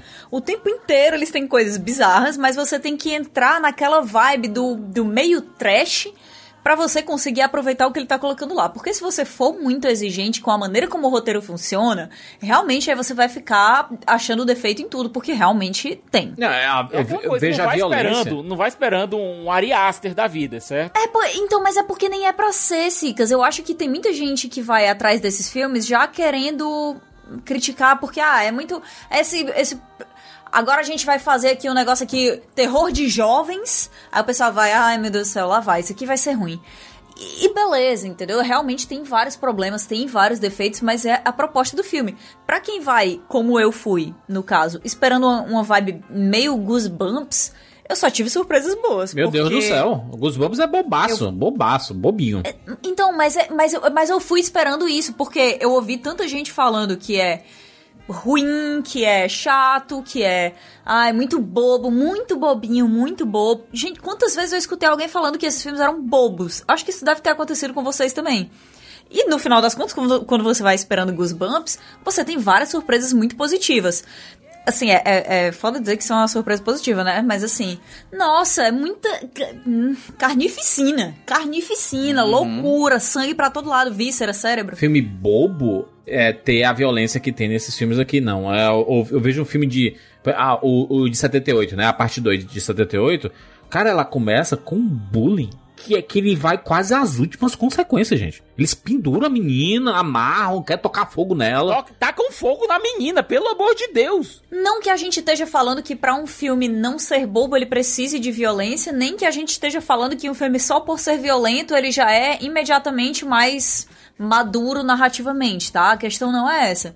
Mas aqui, quando falam essa coisa da, da bobagem, a gente entra es- esperando um outro tipo de narrativa que, normalmente, Sim. não envolve esse tipo de violência. Mas também tem vários outros aspectos que não são tão bobos quanto eu esperava, Ah. pelos reviews soltos aí que eu Pra mim, filme bobo é filme que não acontece nada, sabe? Assim, que não acontece nada de, ai meu Deus, que, que absurdo, né? Que não tem nada aqui de chocante. Que não é memorável, né? Que não é Meu Deus do memorável. céu, gente. né? Pra mim, é- os, os vilões são todos memoráveis. O layout de cada um ali, caraca, são marcantes demais. É. Cara, o Nightwing, Tanto- tanto- Ele, ele anda com uma, uma ferocidade que é assustadora. Tanto que você fica com vontade de saber a história de todos, né? Pois é, pois é. Ele- ele- Eles mostram nos três filmes os flashbacks, né?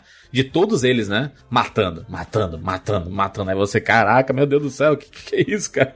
Mas aqui, ó, uma coisa que faltou no filme de 78, que é uma crítica aqui, Netflix, faltou homens de shortinho e cropped, que tinha muito nos anos 80, que tem muito pouco, quase não tem. Então, É porque a maioria eram, eram jovens e é, crianças, né? E os adultos eram é, ainda jovens adultos, né? Tipo assim, eles estavam.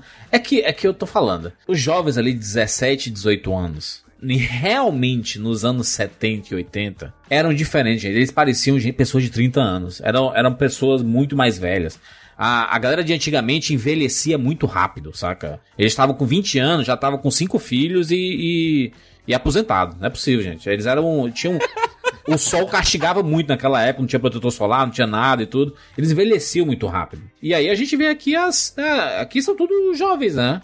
O menino de 17, 18 anos, ele não tem cara de pessoa de 30. Ele tem cara de menino de 17 anos, mesmo. É, eles estão começando a encontrar um- uns castings um pouquinho melhores, porque por mais que a galera seja realmente mais velha, eles estão achando um pessoal que se passa melhor por jovem, né? Sim. Porque contratar jovem, contratar criança é complicado mesmo. Pelos horários de trabalho, pela obrigatoriedade da pessoa precisar estudar no set, tá? É bem mais complicado. Então por isso que eles sempre fizeram o que a gente vê ali né, em Chaves, em Greasy, essa coisa do- do- dos jovens, que claramente todo mundo tem 40 anos ali. Pois é. eu amei Chaves e Grease. A gente tava falando de pânico, até mesmo pânico, o pessoal ali, jovem, adolescente, tinha já na casa dos seus 22, 23 anos, sabe? Já era, já tinha passado um pouquinho da marca, mas nem tanto assim. Mas aqui você vê, é, os, os jovens realmente têm cara de jovens. O pessoal de 14, 15, 16 anos tem cara de pessoas com 14, 15, 16 anos. Exato. Eu, eu vejo ah, os, as, as atrizes, né, os atores de Stranger Things e tudo mais, tá tudo nessa faixa também, né? 16, 17, 18 anos. A, a própria É, Sage, realmente tão. a, a Mad Max, ela tem 19 anos já, gente. Né? Ela, ela, quando eu lembro quando ela entrou no elenco de Stranger Things, foi uma das coisas que mais falaram, né? Que ela tava ali na idade das crianças, mas que na real a atriz era mais velha. Sim, a, a própria Millie Bob Brown, ano que vem, 2022, ela faz 18 anos. Então, essa, essa galera toda tá tudo envelhecendo, né? Tá tudo mais velho mesmo. É tanto que o, o- o- você é muito mais perceptível nos meninos, né? Que eles começaram bem novinhos, aí você vai ver hoje, aí você acompanha no Instagram esse povo, meu Deus do céu, gente. Eles esticaram muito, né? Cadê minhas Daqui a pouco crianças? a gente vai estar vendo o filme Wolfhard de barba, vai ser muito louco. É, é, mu- é muito, é muito sinistro. Mas falando do- do- dos filmes especificamente, que- qual, qual, qual que vocês mais gostaram aí? Dos três filmes? Tem alguma coisa mais memorável deles aí pra vocês? Eu, eu, eu particularmente acho que eu gostei mais do segundo, porque é, a Sexta-feira 13 é a minha franquia favorita, assim, da vida. Então, eu fiquei muito... Como fã de Sexta-feira 13, eu fiquei muito... Foi um presentinho, assim, porque tá, de fato, muito bom, assim, em questão de, das mortes e a, a violência e... e não, não tá bobo, né, igual a gente falou. Tu não achou muito escuro, não? O 2? O, dois? que ele passa muito tempo dentro daquele buraco ali, né? É. É, é, essa parte eu acho que real. É, tem, tem, uma, tem uma coisa meio bem, bem dark que podia estar tá, tá melhorado, né? Porque tudo acontece é, no, no escuro também no acampamento, né? Que tem as, as luzes estão todas apagadas e. Sapotnik de repente, É né? do nada. Exatamente, de, de Game of Thrones. Do, do nada ficou tudo escuro, gente. É, mas eu gosto. Eu gosto muito. Eu gosto de terror de dia. O segundo também é o. Ah, não, eu gostei muito do segundo, cara. Eu gosto muito dessa vibe de acampamento, onde coisas Gosto também. estranhas acontecem. Porque esse isolamento de jovens é uma coisa que sempre surgem umas histórias bizarras, sempre rolam umas lendas estranhas, sempre tá todo mundo fazendo o que não pode ser feito, show de responsabilidade pra todo lado. E isso aí é- dá uma oportunidade pra tudo de ruim acontecer, né? Cara, o Júlio falou uma foi coisa assim. em relação ao segundo que me assustou, o que me assustou mais foram aquela, aquela pivetada querendo basicamente matar a coitada da Sage, da Sage, da, da Zig ali, cara. Aqueles pivetes ali, eles já são tão assustadores quanto o próprio Nightwing, sabe? Mas é por isso que dizem que o, a criança é endemoniada, né, mano? Que é isso, mano. É, é o- os, os- as crianças, meu Deus do céu, gente. É, é sem limite, né? O bullying, ele chega num nível que... Não, não, gente que bobagem, só quer tocar fogo na menina aqui. Ô, gente, caraca, maluco, como assim, mano? Não, e o instrutor, o, o inspetor lá só age dizendo que o, o futuro chefe diz, olha, vão perguntar porque ela tá com essa queimadura aí, se botar ela pra fora, viu? É só por conta do meio do processo, não é nem por conta da segurança da menina que ele tinha que cuidar. Eu me livre, bando Não, povo ruim. E é, e é uma galera de 17 anos cuidando do bando de criança, né? Então, assim. É, ô, ô, ô Jéssica, e tu, Jéssica, qual, qual que tu preferiu aí? Meu preferido foi o segundo também. Eu, eu, na verdade, eu não sei nem dizer porquê. Eu gostei muito dos personagens do primeiro, eu gostei muito do tom mais. mais né, um pouco mais sério do, do terceiro. Eu gosto muito também dessa coisa do folk horror. Mas o segundo eu não sei, o ritmo dele, o tom dele, eu acho que eles acertaram, que, que foi muito acertado tudo ali, sabe? E eu gostei mais do segundo, o segundo foi meu preferido também. Eu queria, inclusive, ver mais do que estava acontecendo no segundo. Aquele povo lá, um que morre a maioria, né? Morre a... Mas foi legal, pô. Teve a, teve a parte da caça ao tesouro, eles descobrindo ali a, a enfermeira enlouquecendo, É. eles descobrindo aquele diário, aí de repente a gente começa a entrar realmente assim no sobrenatural valendo e ver as coisas acontecendo. Galera viciada em Foi remédio. muito massa, pô. Mas tem uma coisa no final do segundo que não me desceu, que Hum. é a, a menina receber 500 facadas e ela ser é, revivada com uma massagem cardíaca. É, pra mim aquilo ali fez parte do pacto, porque não faz o menor sentido. Isso não faz o menor sentido. Ô, José, ela não Gente, é recebeu. amor, gente. No, no final, era um outro plot twist, né? Porque a gente pensava que quem ia morrer era a Zig, né? A Zig A gente era. não sabia quem era a irmã, né? Porque a outra É, se chamava é, Berman, né? A, Sei- é, é, a Cindy, coisa. Cindy Berman. A, Isso. e a gente sabia que, no, que tá, quem tava vivo era uma C. Berman. E eles falam assim: a Cindy, Cindy, Cindy Berman não é Zig Berman, né? É, e a gente pensava que, ah, porra, a Zig vai morrer. Porra, mó pai, a Mad Max morrer e tudo. E aí, quando a gente vê lá as duas, uma levando facada pra caramba e a outra levando machadada. E aí, gente. É, pode ser qualquer uma. É. Eu achava que ela ia. Gente, eu achava que ela ia se afogar, porque pra mim era a única coisa que fazia Sim. sentido. Você fazer uma respiração boca a boca ali na pessoa e tal. Aí funciona se ela tivesse afogado. Mas realmente parece cena do barra pesada Você ali, faz, né? você faz uma massagem cardíaca numa pessoa que levou 20 facadas e ela volta? não faz sentido. Não faz Não, muito tem uma sentido, não. dicasinha lá bem pequenininha que é o fato do cachorro lá da, da Si se chamar Major Tom e ela se chamar Zig no Sim. passado. Então, Sim. mostra que Zig ela... Stardust. É uma dicasinha bem pequenininha. Não, você quer, mas não vem dizer, eu já sabia que era Mad Max, não sei o que. Mas mesmo que fosse, mesmo que fosse a irmã dela, Sicas, essa homenagem ainda se encaberia, porque seria uma pessoa muito importante pra ela. Então faria sentido ela colocar essa homenagem no nome do Não, e o cachorro, bom, o bom é ela fa- falar assim, né? Como é que você sobreviveu? Não, eu morri por dois minutos. E aí eu voltei. Aí eu, pronto, né? Ela se afogou, ela ficou sem ar, aconteceu uma parada dessa. Não, ela levou 30 machadadas no peito. isso. Inclusive, tem, tem uma hora ali que eles estão no, no. Acho que é um supermercado. Não, aquele lugar onde eles ficam juntando. onde o, menino trabalha e eles ficam juntando as coisas e tal pra, pra matar a, a Sam, né? Que ela olha assim pra aquele tanque da lagosta. Não sei se, se isso é uma coisa que veio só na minha cabeça, porque eu já tenho paranoia com isso, mas pra mim eu pensei assim: vixe, a menina é alérgica à lagosta. Ela vai dar a lagosta pra menina e a menina vai morrer A asfixiada. Kat em nenhum momento pensou sobre a, a menina enfiar a cabeça da outra e afogar a menina, e não, ela alergia à lagosta. Juras? É sério, eu te juro que eu não pensei em afogar ela. Na hora eu só pensei assim, caraca, me matar seria muito Mas, fácil. Kat, muito vou fácil. te- Me dá, é só me dar uma S, Vou, acabou. vou te, vou, te, vou te dizer uma realidade aqui. Em 94 não existia alergias. O quê? Não era isso antigamente? Você ficava lá, você comia algo com leite e aí ficava com caganeira. Não, gente, é só uma dor de barriga, não sou. Tem tolerância à lactose, não. Não, mas quê. essas alergias, elas têm piorado mesmo. Elas têm ficado cada Isso vez é- mais comuns. Isso é coisa da modernidade, leite, essas alergias, né? Alergia. É coisa de comer muita coisa industrializada eternamente. Mas aquele negócio deles usarem aquelas canetas, né, pipen, faz todo sentido, porque elas são canetas de, de adrenalina, né? Meu Deus do Não, céu. é aquela coisa, como nos Estados Unidos tem tanto aqueles casos de, é, de alergia por amendoim, então a maioria dos colégios tem muito EpiPen livre, né? solta por aí pra dar uma reanimada na galera que tiver um, um choque anafilático. Curiosidade, aqui no Brasil é muito difícil de conseguir. Agora- isso, agora eu fiquei pensando aqui no segundo filme, gente, o que aconteceu com a Sheila, a bullying lá? Que depois que a, é, que a Zig dá aquela porrada dela no banheiro, a personagem some, né? Ela fugiu com o ônibus. É, ela. Foi isso que eu entendi. Ela é Sunnyvale, né? Cara, a, a ideia, o negócio desse, desses filmes é que todo mundo que você quer que morra Não morre. vive. É. Não morre, é.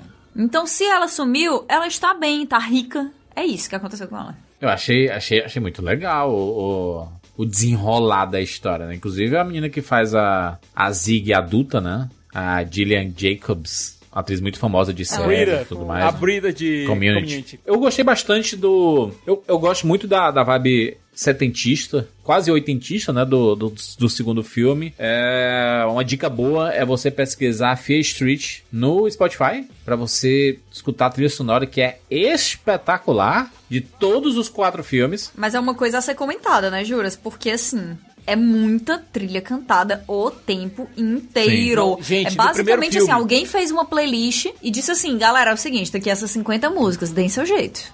Dá Não, teus no pulos aí primeiro porque eu quero filme- 50. Kat, no primeiro filme, quando tem aquela cena dele chegando no colégio, eu acho que foram cinco ou seis músicas assim em seguida. Pá, É, pá, são, pá, pá, cara, são muitas. E é só música boa, mas dá uma pesada grande. Não, não, ali, ali a montagem sinto muito, mas erraram, erraram a mão feio ali naquele começo. A gente vai sempre usar essa referência, né? Mas achei Esquadrão Suicida. Eu gostei. Mas só música boa. Só música boa.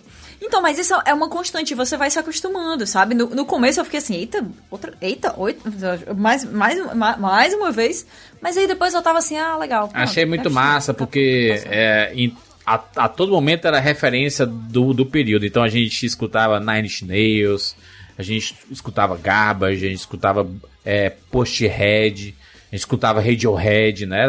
Só, clássico, só clássico atrás do outro. Eu, eu, eu, eu tava assistindo com a Mari e a gente assim, rapaz, esse povo tá com dinheiro, né? Olha a quantidade de música que estão colocando aqui. Parabéns. Que eles pagaram de direitos autorais. Inclusive, me deu uma. Eu saí assim um pouco e voltei a estranhar, né? Porque eh, saiu do, do clima naquela hora quando começou a tocar Offspring. Eu fiquei, meu Deus, pera.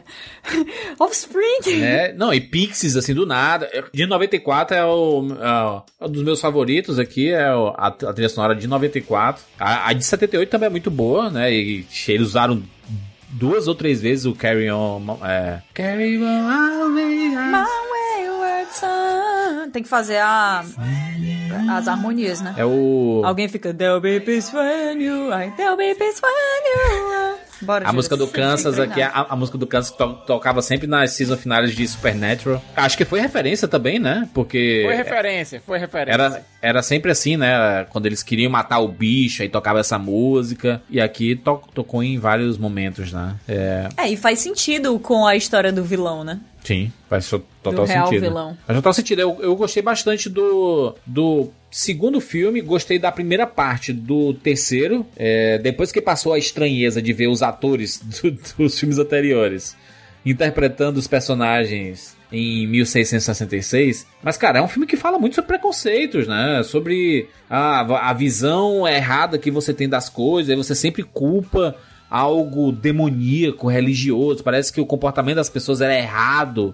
É, e aí você você gostar, você menina gostar de uma menina, meu Deus, é demoníaco, você tá possuída pelo demônio, então você tem que ser queimada viva.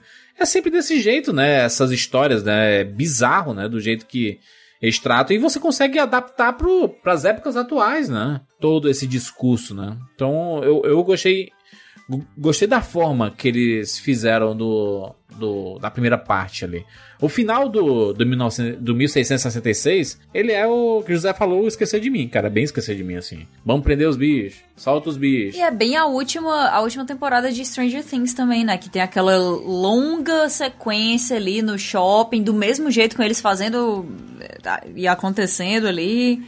Tem, tem muito de Stranger Things nessa coisa do shopping, principalmente, que acaba sendo muito forte no terceiro. não tenho a, a resistência desse povo. Parabéns, gente. Vocês levam umas facadas, uma perde a mão e estão lá. Estão lá mesmo, andando de boas e, e, e depois esquece que tá doendo. Do nada, menina. Não, e a capacidade de produção da galera, porque eles tiveram ali umas duas horas e eles fizeram tudo naquele Fizeram shopping, tudo. compraram tinta, fizeram. Gente, É uma- é Compraram Deus, duas tinta, fizeram a mistura nada. de sangue lá, rapaz. É, não compraram Colocaram tinta, né? aquela arma de Nerf ali. Eles arrombaram É, ali, não né? compraram, roubaram, roubaram É. tudo.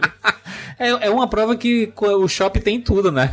Então, tá tudo lá, né? Em, ca... em caso de invasão de zumbis ou de demônio, assassinos possuídos pelo demônio, corram para o shopping. Exatamente, ex- exatamente. Vamos aqui para as notas. Notas para a trilogia Fear Street e um destaque aí da, do- dos filmes, na sua opinião, nota de 0 a 10, tá? Por favor. Vou dar uma nota aqui 8 de 10 pra trilogia. Eu gostei bastante, pra mim foi uma experiência bem legal. Nunca tinha passado por uma experiência assim, né? De assistir uma trilogia de filmes novos. É, saindo toda sexta-feira, eu assisti dois na sequência e um terceiro no outro dia. É, e foi, foi bem legal, cara. Podia ser contado numa série? Podia, mas eu achei legal o formato de filme. Acho legal também é, os streams investirem também em filmes, sabe? Não só em séries. Ah, é uma história maior, então vamos fazer uma série de 10 episódios. Pô, você pode fazer três filmes, cara. Faz três filmes aí e lança. E é, é, é material legal, sabe? eu, eu gostei. Gostei da, da experiência. Destaque aqui pro filme de 78. Gosto do monte de referências que tem no filme de 94 ali. É, fico só triste com a quantidade de mortes, assim, porque eu fiquei assustado com a quantidade de mortes. Não costumo assistir filme de terror à noite. E eu diria que esse daqui daria para assistir de boas. Mas eu não assisti à noite, tá? Assisti à tarde e de manhã. Acordava ele e, e, e, dava o play pra assistir. Então, nota 8 de 10. Siqueirinha, por favor. Juro, só deixando claro, eu assisti os três à noite, viu? Noite de domingo, noite de segunda, noite de terça, sempre nessas Olimpíadas. Parabéns. É... é... eu gostei, sabe? Eu não, não é exatamente o terror mais inteligente do mundo, como eu falei. Não, não esperem um Ariacha da vida, certo? É um, é um Kevin Williamson requentado. É, é aquela coisa, é aquela pizza do dia anterior, sabe? Não tá exatamente com aquele saborzinho perfeito, mas dá para fazer aquele café da manhã tão, tão gostoso. Pois sabe? eu prefiro a pizza do dia anterior, geladinha, feita no, feita no esquentada na frigideira. Não ofende, diverte, dá para passar o tempo de boas. Não é exatamente o melhor filme de terror que você vai a melhor trilogia de terror que você vai ver na sua vida.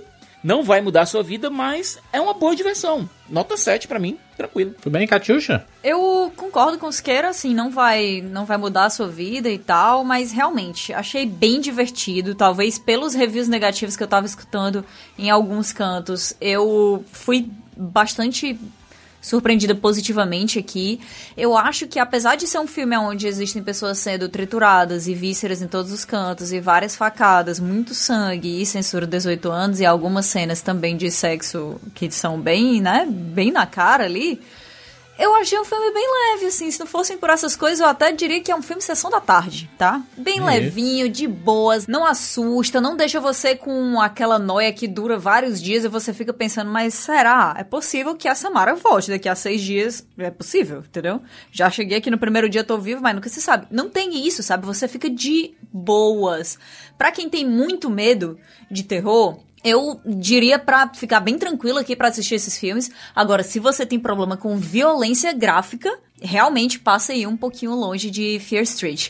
Gostei de várias das interpretações, curti bastante a trilha sonora, gostei do jeito como a história foi contada, gostei bastante do casal também principal curti, fui feliz, me diverti. Nota 8 aí também. Boa, Jéssica? Eu vou dar 9. Eu vou dar 9 porque essa trilogia ela alugou um quartinho na minha cabeça. Eu fiquei dias pensando sobre ela. E eu gosto muito que a, que a Leaf tenha, tenha feito esse trabalho. E são to todas as coisinhas, sabe? Tipo, é um baita filme pra, sei lá, eu assistir de tarde enquanto, sei lá, eu faço a unha, sabe? Eu tenho meus filmes. eu, eu, eu, tenho meus filmes favoritos para esses momentos, então eu acho que esse seria perfeito para isso. Junto com o Garoto Infernal. Ele se tornaria aí a trilogia mesmo, ficar quatro horas assistindo os três filmes assim direto, enquanto, sei lá, faço a unha, limpo a casa, corto o cabelo, não sei, sabe? Fazendo coisas diárias. E eu gostei muito disso e é isso. Eu dou nota 9 para ele porque eu sou uma pessoa de coração bom.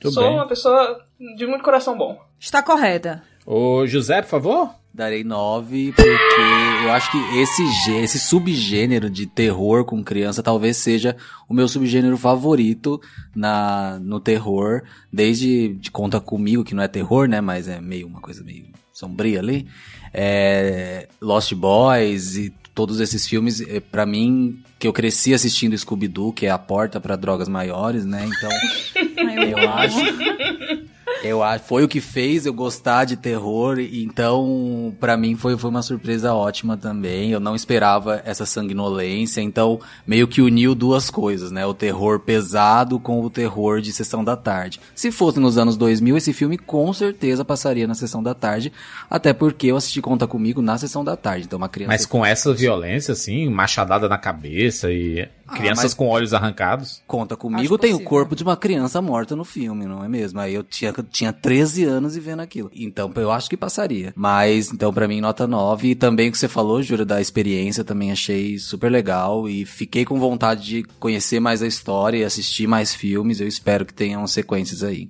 Eu acho que se eu tivesse assistido os três filmes separados, talvez a minha nota fosse até maior. Acho que vai muito da experiência da pessoa. Porque pra mim eu assisti um longo, longo, longo filme. Porque eu assisti os três juntos. Mas, mas tu, tu cansou? Tu ficou assim? Ai, cansei. Nem em nenhum momento. É. Cara, em nenhum momento. Foi um filme que, que a gente fala, eu tô enfadado, né? Ai, meu Deus do céu, aquela canseira muito específica.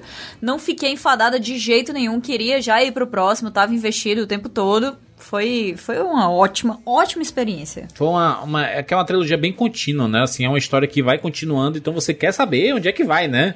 Onde, onde é que. Como é, como é que eles vão resolver esse, esse bagulho, né? É, mas você tem que estar na vibe do leve. É. Do leve. Se você estiver esperando uma coisa, um terror complexo, algo que vai te fazer ter todo um estudo sobre a humanidade e tal, não é bem isso. Deixa eu fazer uma pergunta aqui pra gente finalizar. Quem pegou o livro ali no final? Na cena pós-créditos ali? O, li- o livro ficou, né? Porque na- no- nos créditos, não sei se, todos vocês viram, mas é, a câmera vai mostrando ambientes da cidade atualmente, né? Ambientes que aconteceram coisas bizarras no passado. Até chegar no local onde o livro estava e alguém pega o livro e sai. E aí acaba. Na hora que elas deixaram aquele livro ali pra trás, eu fiquei, vi, rapaz, aí foram tolas. Pra mim foi o irmão dele. Foi o prefeito. Não, o irmão dele, o irmão dele teve um acidente de carro lá com a família. Foi, ele morreu, ele na, morreu. logo em seguida. Ah. Eu não reparei na mão direitinho, mas eu acho, assim, jogando muito alto, sei lá. Uma, uma realização que seria pra mim seria aquela garotinha que tava se conversando com mensagem do, com o irmão da, da, da menina lá que assinou o gesto dele. Ah, minhazinha de óculos, a nerdzinha também. Ah, mas é aquela coisa, o coitado não ia ter um pingo de felicidade, nem com Ah, cara, a gente tá aqui pra. Mas ele nunca teve, Siqueira. O nerd sempre se lasca, Siqueira. O. É, né? O, o, o, o, o pobre do menino, mano. e Quando ele deu o primeiro beijo dele lá, a menina morre lá e é fatiada, mano. É um negócio triste. Pelo menos foi depois. Ele deu o beijo e morreu a menina, né? É, mas é melhor do que morrer e ficar pensando assim, rapaz, isso. Pelo menos deu beijo, né? Ficou pensando em si, porque ele não queria parar no beijo. Eu acho que seria um plot legal se fosse a Sam. Seria bem legal. Até porque ela foi tocada por isso. E a gente não sabe o que, que, que ficou nela. Tenha ficado um resquício ali, né? Eu vou até rever a cena, porque eu quero prestar atenção na mão agora. Vou rever todos os filmes agora também. É. Vou aproveitar, vou rever. Fazendo a unha e tudo. é. Exatamente. As outras semana pessoas. As outras pessoas vão fazer a unha, não sei o que, fazer o cabelo, aí tá assistindo uma novela, um Friends, um, um How I Met Your Mother. A Jéssica tá assistindo Fear Street, né? é isso. Pelo menos não é exorcista, gente. Podia ser pior. Exatamente. Eu tô assistindo uma coisa bem leve. Agora me diga uma coisa, por que eu fico pensando na prefeitura dessa cidade, sabe? Tem toda a situação da Sarah Fear lá e por que colocaram, por que raios colocaram o nome de uma das ruas de Fear? É, poderia ser é, é, Rua Fear, né? E não Não, Fear é, de é medo. Fear, F-I-E-R, de- é o nome da Sarah Fear. Sim. Poxa, mas isso aí faz todo sentido, porque se tem uma lenda que é muito conhecida, o pessoal vai lá e É, bota o nome, não? Não tem nenhuma rua aqui em Fortaleza chamada Loura do Banheiro. Poderia ter. Ah, mas é diferente, porque a loura do banheiro não é uma figura de Fortaleza. Pois é, mas, por exemplo, lá em Varginha, o ET de Varginha tem lá, tem um, um, um disco voador gigante, tem um monte de coisa lá, rapaz. É, porque a cidade foi marcada, né? Goianinha que tá, peri- tá perigando aí, né? Não Ih, seria muito rapaz. legal. Uma rua chamada Chupa Cu de Goiânia. Cara, essa lenda urbana, ela é simplesmente incrível.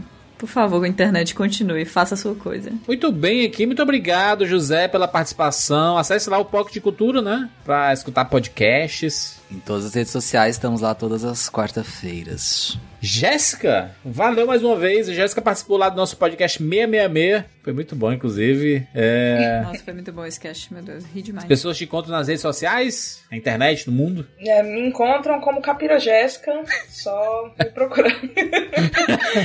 é só me procurar, estou por aí, em todas as redes sociais, e é isto. Excelente. É isso, nos encontramos na próxima semana. Tchau.